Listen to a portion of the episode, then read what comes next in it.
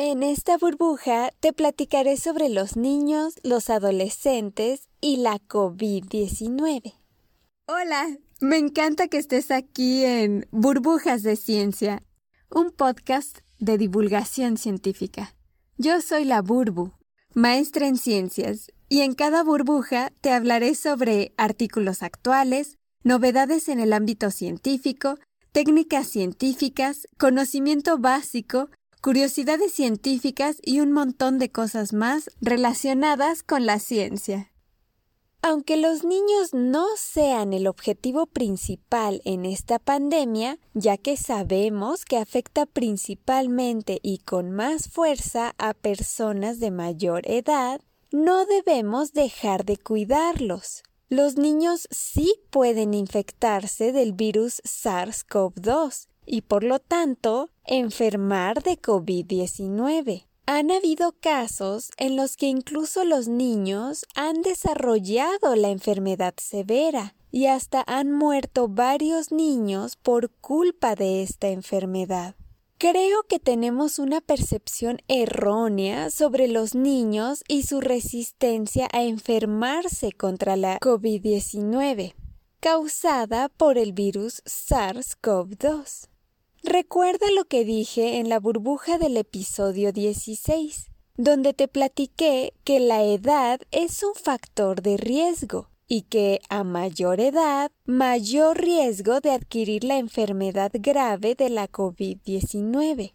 Aunque no son tantos los casos de niños enfermos por COVID-19 comparados con los adultos, los niños sí pueden infectarse con el virus SARS-CoV-2 causante de la COVID-19, enfermarse de la COVID-19 y esparcir el virus e infectar a otros niños y adultos de COVID-19. La UNICEF en su página principal tiene una frase que dice tenemos una crisis universal y para los niños el impacto será de por vida.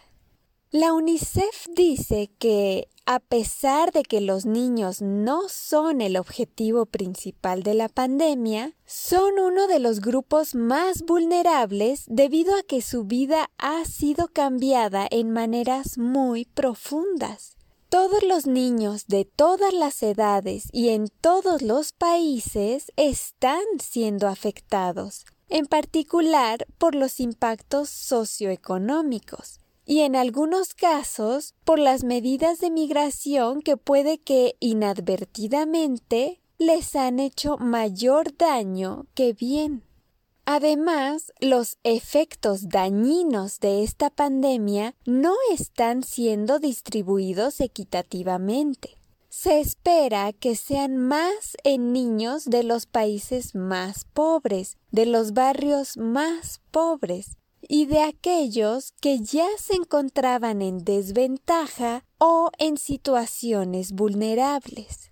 Los niños que tienen afecciones o condiciones médicas subyacentes tienen mayor riesgo de adquirir la enfermedad severa comparados con niños que no tienen enfermedades médicas subyacentes.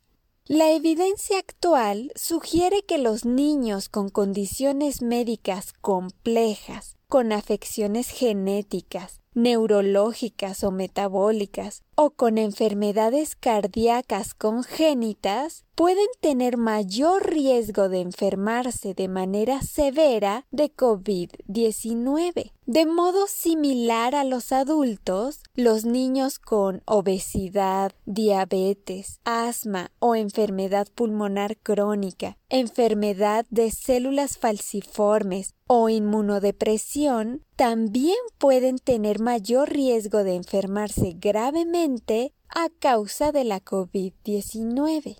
La UNICEF trabaja junto con algunas agencias como la del Grupo de Estimación de Mortalidad Infantil para evaluar el impacto actual que tiene la COVID-19 en la mortalidad de niños y adolescentes. La UNICEF y colaboradores monitorean y reportan constantemente el impacto de la pandemia en los niños. Y esto se va viendo actualizado a medida que más datos e información tienen disponible.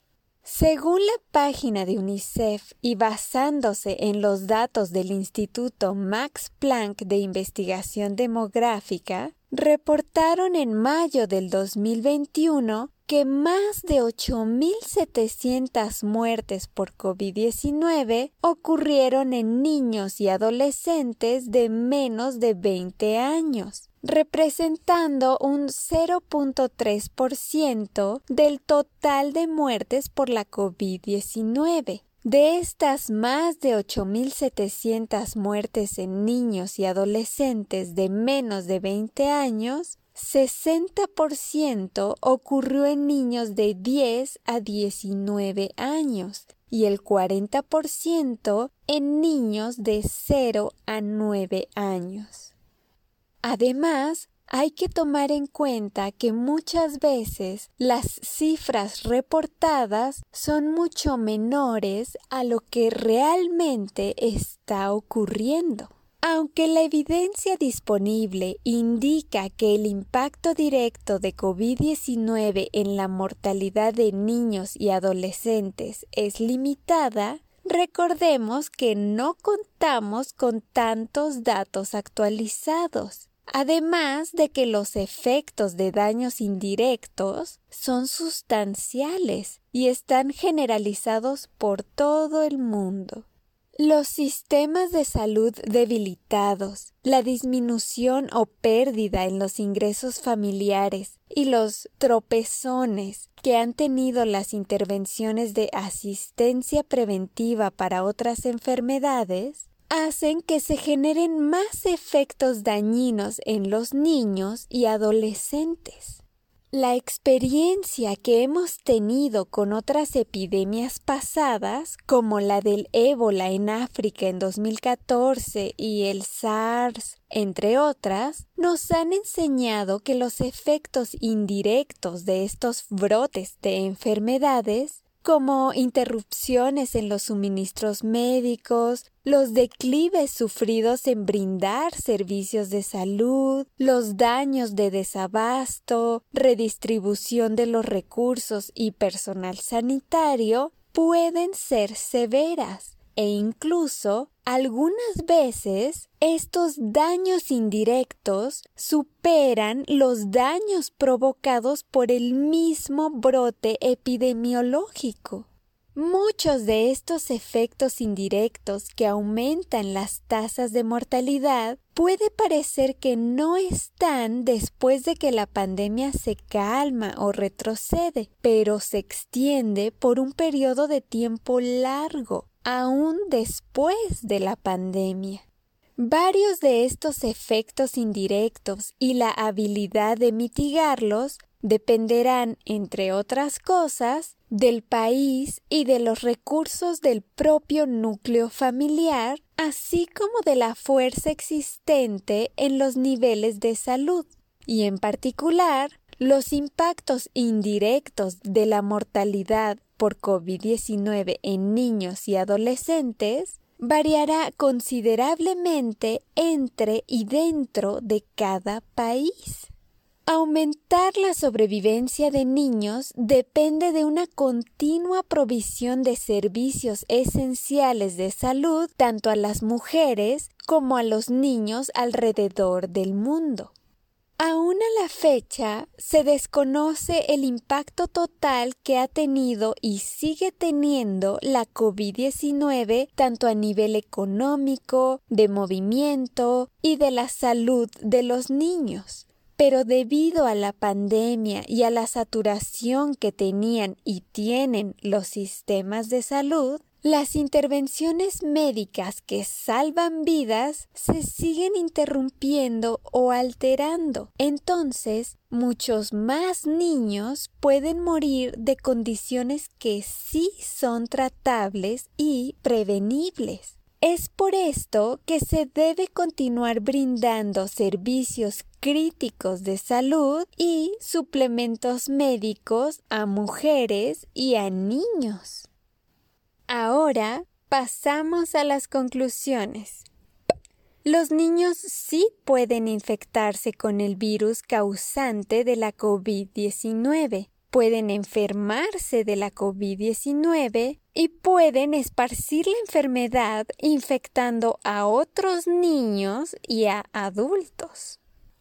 Hay niños que incluso desarrollan la enfermedad severa de COVID-19 y mueren. La UNICEF dice, tenemos una crisis universal y para los niños el impacto será de por vida, pues la vida de los niños ha sido cambiada en maneras muy profundas.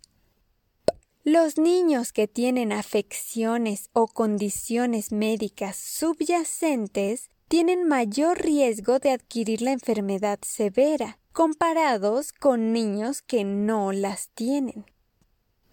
Según la página de UNICEF y basándose en los datos del Instituto Max Planck de Investigación Demográfica, reportaron en mayo del 2021 un poco más de 8.700 muertes por COVID-19 en niños y adolescentes a nivel global.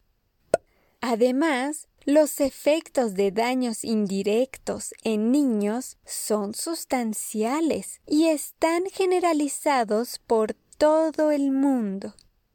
Aumentar la sobrevivencia de niños depende de una continua provisión de servicios esenciales de salud tanto a las mujeres como a los niños alrededor del mundo. Muchas gracias por estar aquí. Te recuerdo que también puedes visitarme en Spotify y en YouTube como Burbujas de Ciencia. Te invito a seguirme y suscribirte si te gustan estos temas. Hasta pronto.